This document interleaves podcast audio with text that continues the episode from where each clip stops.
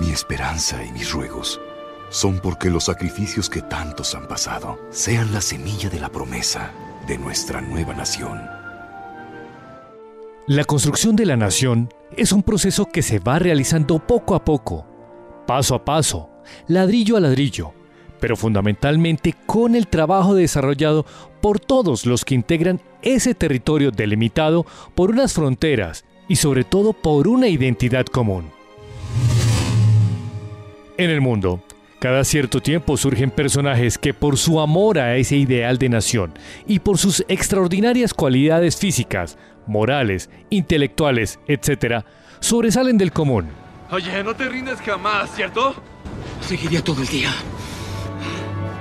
Esos personajes se convierten en héroes o heroínas, normalmente porque a pesar de las circunstancias y en condiciones menos favorables, realizan actos en los que importa más el bien de los demás, sacrificando su propia vida.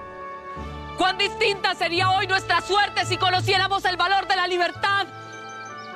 Pero aún hay tiempo, mírenme. Aunque mujer y joven, me sobra valor para sufrir esta muerte y mil muertes más. Tal es el caso del técnico jefe de la Reserva Activa, Jairo Alexander Mosquera, que, como miembro de nuestra Fuerza Aérea Colombiana, cumpliendo con la misión de proteger a los colombianos, sufrió la furia de aquellos que buscan su propio beneficio sin pensar en el daño que causan. Nos dieron la orden de salir en compañía, en el FA 4135 en compañía con el FA 4122, a hacer dos requerimientos del Ejército Nacional. El primer requerimiento era entrar al área de San Luis a, dejar un, personal del ejército y a dejarles abastecimientos. El segundo, de ahí salíamos al área rural de Granada, Antioquia, el corregimiento de Santana, a dejarles abastecimientos y dejar otro personal del Ejército Nacional que llegaba a sus vacaciones. Cuando sentí fue que estaba detrás de la silla los pilotos en una posición fetal y estaba todo oscuro. Cuando abrí los ojos, solo vi un rayito de luz que entraba por, un hueco y creí que nos habíamos matado.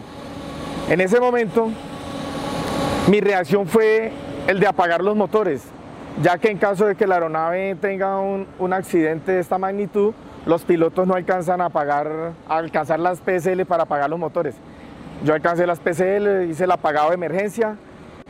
Ya, ya la, la, la, tropa, el ejército ya nos estaba atendiendo. Esto ocurrió el 15 de enero del 2003.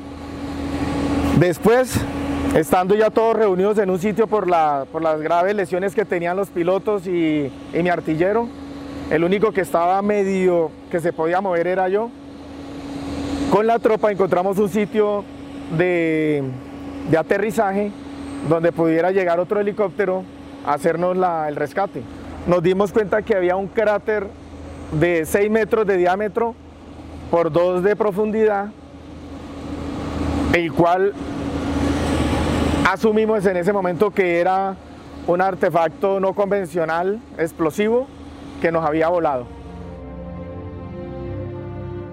Por actos como los del técnico jefe Mosquera, es que desde el 19 de julio del 2004 se viene conmemorando el Día de los Héroes de la Nación y sus familias, instaurada por la Ley 913 de 2004. Hoy hacemos un reconocimiento a la labor desarrollada por aquellos que en los momentos más difíciles se sobreponen, se levantan y como fuerza unida continúan protegiendo nuestras familias, nuestros sueños recordamos a los héroes caídos en combate, que sacrificaron el bien más preciado para todos, la vida, y que con el convencimiento pleno en la fortaleza de nuestra nación siguen inspirando el trabajo de los colombianos que gozamos de la libertad por su abnegación.